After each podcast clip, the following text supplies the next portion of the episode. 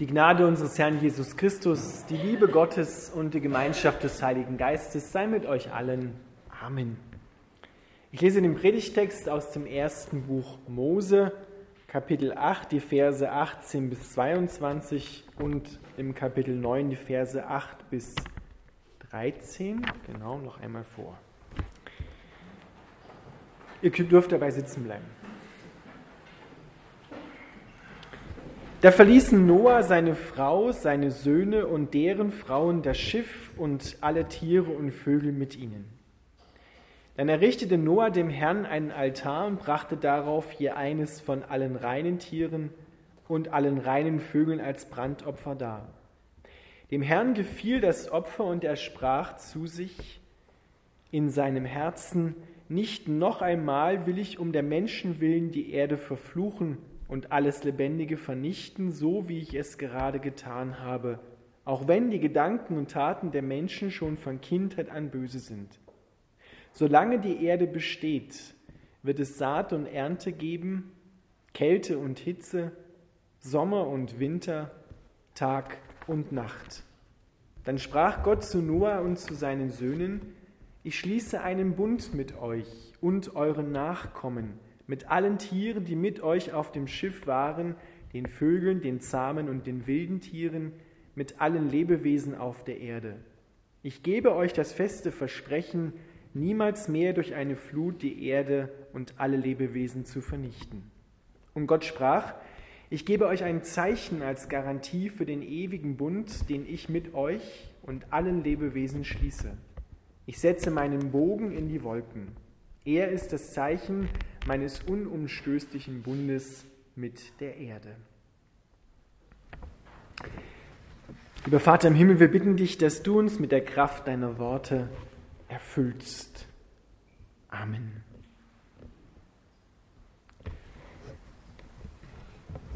Liebe Gemeinde, wir werden, werden heute Ohrenzeugen und vor unserem inneren Auge auch Augenzeugen eines neuen Anfangs.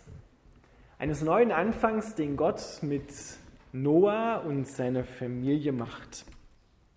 Wir befinden uns in der Zeit von Noah, in der Zeit der großen Flut.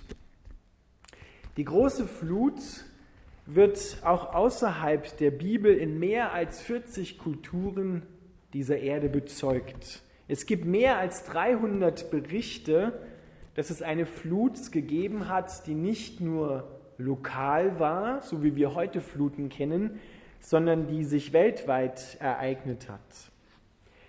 Es wird in der Bibel für diese Flut ein einziges Mal das hebräische Wort Mabul verwendet. Es kommt nur ein einziges Mal vor und bezeichnet diese Flut, von der wir heute reden. Warum kam eigentlich diese Flut über die Erde? In der Zeit, wo Noah lebte, sah Gott auf die Erde und er sah, dass sie voller Verbrechen und voller Gewalt war und die Menschen böse handelten. So steht es im sechsten Kapitel im ersten Buch Mose. Daraufhin sendet Gott die Flut. Aber er sendet nicht nur die Flut, um alles auszuradieren, sondern dieser Gott ist barmherzig und er wendet sich Noah zu und über Noah sagt er, er ist in meinen Augen ein Gerechter, ein Zadik. Wer heute nach Jerusalem kommt und die Holocaust-Gedenkstätte Yad Vashem besucht, der wird dort eine Straße der Gerechten finden. In dieser Straße der Gerechten steht auch ein Stein für jeden und auch ein Stein für Oskar Schindler zum Beispiel, der bekannt geworden ist, ein Österreicher, der äh, im Zweiten Weltkrieg Juden geholfen hat. Auch er zählt oder ist ein Zadik, ein Gerechter, einer, der tut, was Gott gefällt. Und Noah und seine Familie, die waren solche Menschen, die nah mit Gott lebten, eng verbunden mit Gott lebten. Das wird über Noah hier gesagt. Und Gott hat beschlossen, dem Bösen auf der Erde ein Ende zu machen, doch auch beschlossen, das Leben neu beginnen zu lassen und zu retten durch Noah und durch den Bau der Arche. Auch das Wort, was für Arche dort steht, kommt nur zweimal in der Bibel vor. Einmal für dieses Schiff, was Noah baut, und einmal für das kleine Bötchen, in dem der Mose von seiner Mutter auf den Nil geschickt wird. Und die Königstochter, die ägyptische Königstochter, findet ihn dann. Dort wird das gleiche Wort, Taiwa, ein ägyptisches Wort, verwendet. Und ganz interessant ist, mit dem Mittel, mit dem Noah die Arche wasserdicht machen soll, aus diesem Wurzelstamm stammt das Wort Sühne, Rettung, Sühne.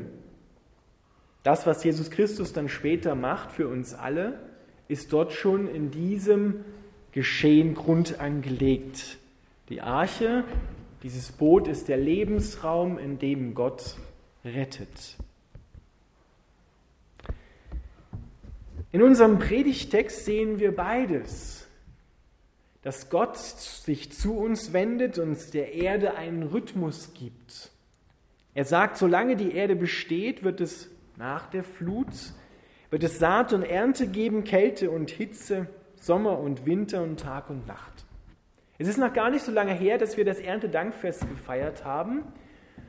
Und beim Erntedankfest haben wir gefeiert, dass wir etwas von Gott geschenkt bekommen, das Leben und was wir mit dem Leben machen können und dass etwas wächst, etwas Frucht bringt.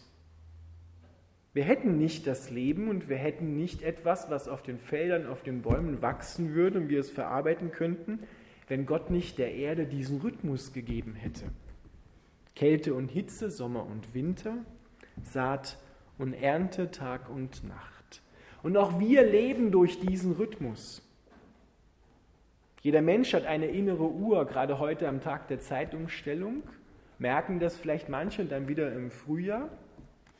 Diese Uhr hat man festgestellt, sitzt hinter unseren Augen. Eine innere Uhr, die jeder Mensch besitzt. Und es ist, glaube ich, in diesem Jahr gewesen, dass äh, Forscher einen Nobelpreis bekommen haben dafür, dass sie festgestellt haben, dass jede Zelle sogar eine Uhr besitzt. Saat und Ernte, Kälte und Hitze, Sommer und Winter, Tag und Nacht. Gott hat dir diesen Rhythmus sogar bis in deine Zellen hinein mitgegeben, damit wir das Leben haben und leben können. Aber Gott sagt auch, dass diese Flut kam, weil er auf die Erde sah und die Erde voller Gewalt und voller Verbrechen war. Wie sieht unsere Erde denn heute aus, wenn Gott auf die Erde schaut? Ich denke, er wird beides finden.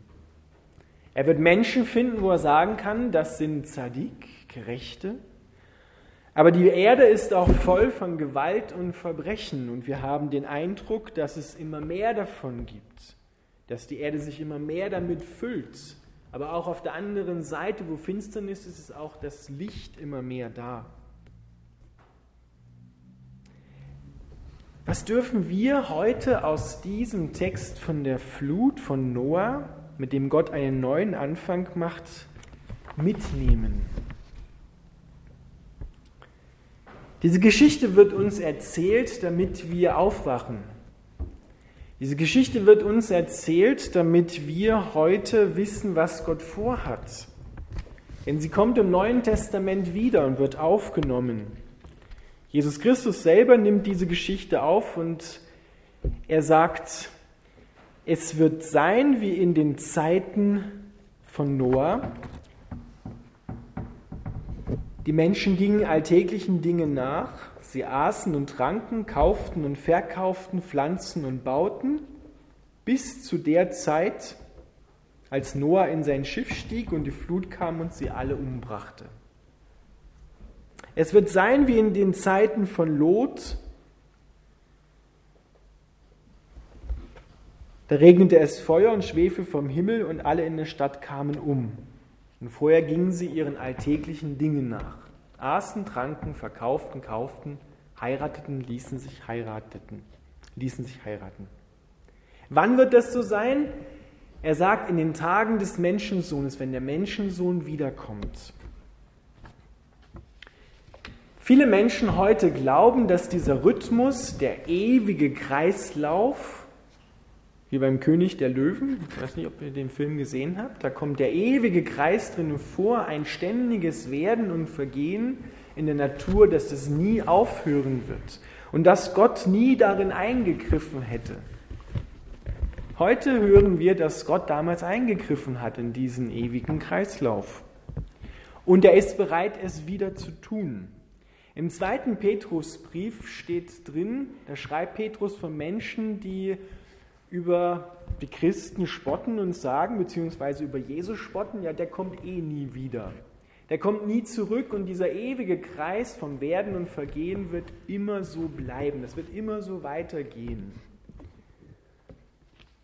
Und er sagt, Jesus Christus zögert seine Wiederkehr hinaus, nicht weil er nie wiederkommt, sondern weil er Geduld mit uns hat. Denn er möchte, wortwörtlich, nicht, dass auch nur ein Mensch verloren geht, sondern dass alle Buße tun und zu ihm umkehren.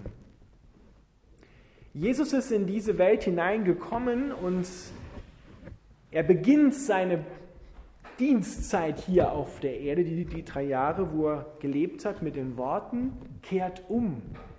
Denn das Himmelreich, Gottes Reich, Gottes Herrschaft ist nahe herbeigekommen. Gott ist dabei, die Herrschaft zu übernehmen. Und die einzige richtige Reaktion daraufhin ist, umzukehren. Denn es soll, das, danach sehnt sich Gott und wünscht es in seinem Herzen natürlich bei den Menschen nicht nur so sein wie in den Zeiten von Noah und von Lot, dass wir essen, trinken, unseren alltäglichen Dingen nachgehen, uns um unsere Lebensgeschichte kümmern und dann plötzlich steht Jesus vor der Tür.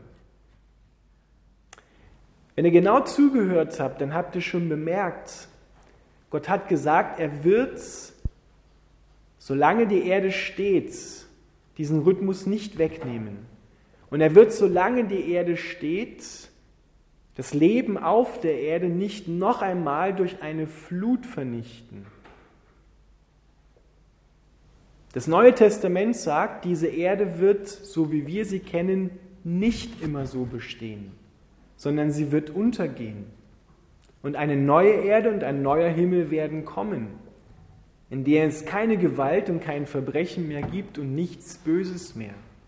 Und diese Welt wird diesmal nicht untergehen, sagt Petrus, in denselben Kapiteln, im zweiten Petrusbrief, Kapitel 3. Sie wird diesmal in Feuer untergehen. Die Elemente werden zerschmelzen, sagt das Neue Testament, denn wir erwarten den neuen Himmel und die neue Erde, in der Gottes Gerechtigkeit herrschen wird. Und denkt daran, sagt Petrus, Gott wartet, damit die Menschen gerettet werden damit sie umkehren. Jesus ist mit dieser Botschaft angetreten und auch Martin Luther ist mit dieser Botschaft hinausgegangen. Denn die erste These der 95 Thesen, an die wir wieder am kommenden Dienstag denken, heißt, unser Herr Jesus Christus und Meister wollte, dass das Leben eine einzige Buße ist, eine Hinkehr, Umkehr zu Gott. Immer wieder zu Gott umkehren. Viele Menschen glauben ja heute, dass nicht nur dieser ewige Kreislauf der Natur weiter bestehen wird, sondern dass die Menschen sich auch selber weiterentwickeln werden.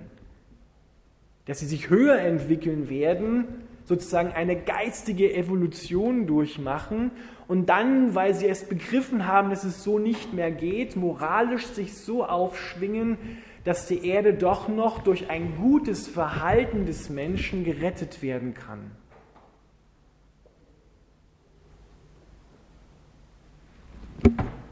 Was sagt das erste Buch Mose hier in unserem Text? Was denkt Gott oder was weiß er? Die Gedanken und Taten der Menschen sind von Kindheit an böse. Paulus beginnt den Römerbrief, das Testament, wo er alles noch einmal zusammenfasst, im dritten Kapitel damit. Darüber wird dann der Superintendent am kommenden Dienstag predigen. Er sagt, da ist nicht einer auf der Erde, war nicht, ist nicht und wird nicht sein, der die Herrlichkeit Gottes hat, ohne Gott. Der nicht oder der mit Sünde beladen ist. Da ist nicht einer. Bestätigung zu dem, was, ich, was im ersten Buch Mose steht. Ohne Gott ist das Dichten und Trachten, wie Luther es übersetzt, böse von Kindheit auf. Einem Kind, einem kleinen Kind musst du das Lügen nicht beibringen. Das kann es von ganz alleine. Es steckt in uns drin und zwar in uns allen. Der Mensch ist unfähig, sich selber, wie Baron Münchhausen, am eigenen Schopf aus dem Sumpf zu ziehen. Ohne Gott verfehlen wir das Ziel, für das wir geschaffen worden sind, nämlich ein Leben in der Liebe mit Gott und unseren Mitmenschen zu führen. Das ist die Wahrheit. Diese Wahrheit ist heute nicht vielleicht dem Zeitgeist entsprechend, aber sie ist die Wahrheit. Sie war es und sie wird es auch immer bleiben. Deshalb ist die Botschaft der Bibel kehrt um zu Gott.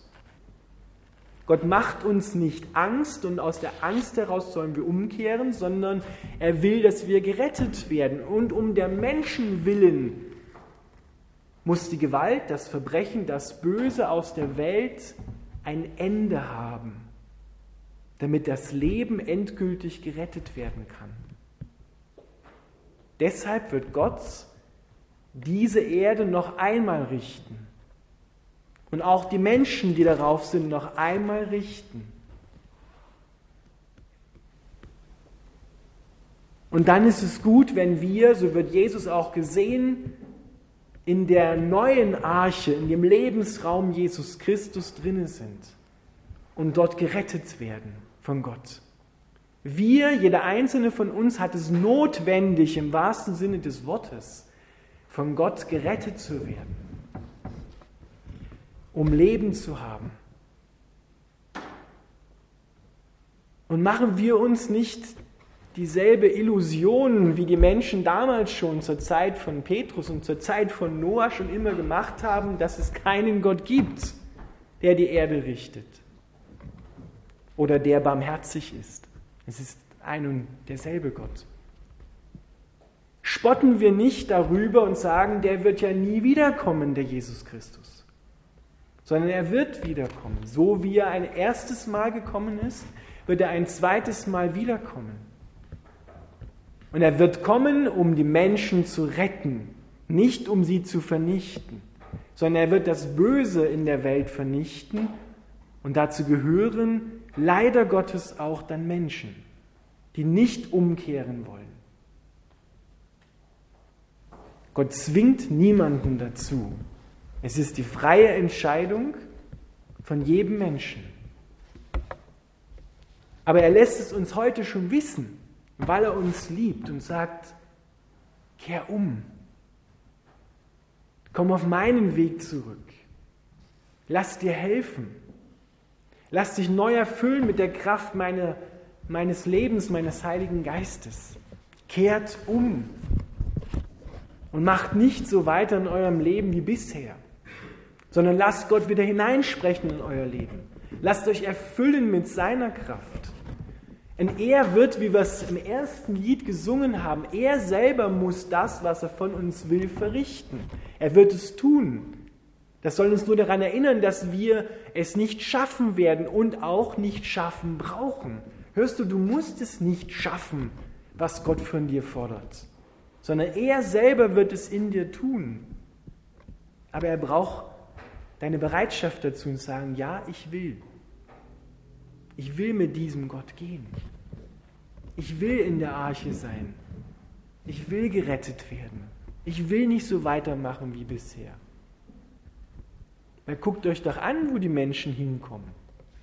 Auf der einen Seite glauben wir, es geht immer weiter, besser, schöner, länger leben, die Technik schreitet voran, aber auf der anderen Seite nimmt auch immer mehr das Verbrechen zu auf dieser Welt. Wenn Gott hierher schaut, überall auf der Erde die meisten Gebiete Krieg, Elend, Hunger, Streit, brauchen ja gar nicht nach Afrika, Asien und Südamerika schauen, sondern wir brauchen ja nur bei uns mal schauen. Wie geht es denn zu in unserer Familie? Wie geht es denn zu in deiner Nachbarschaft?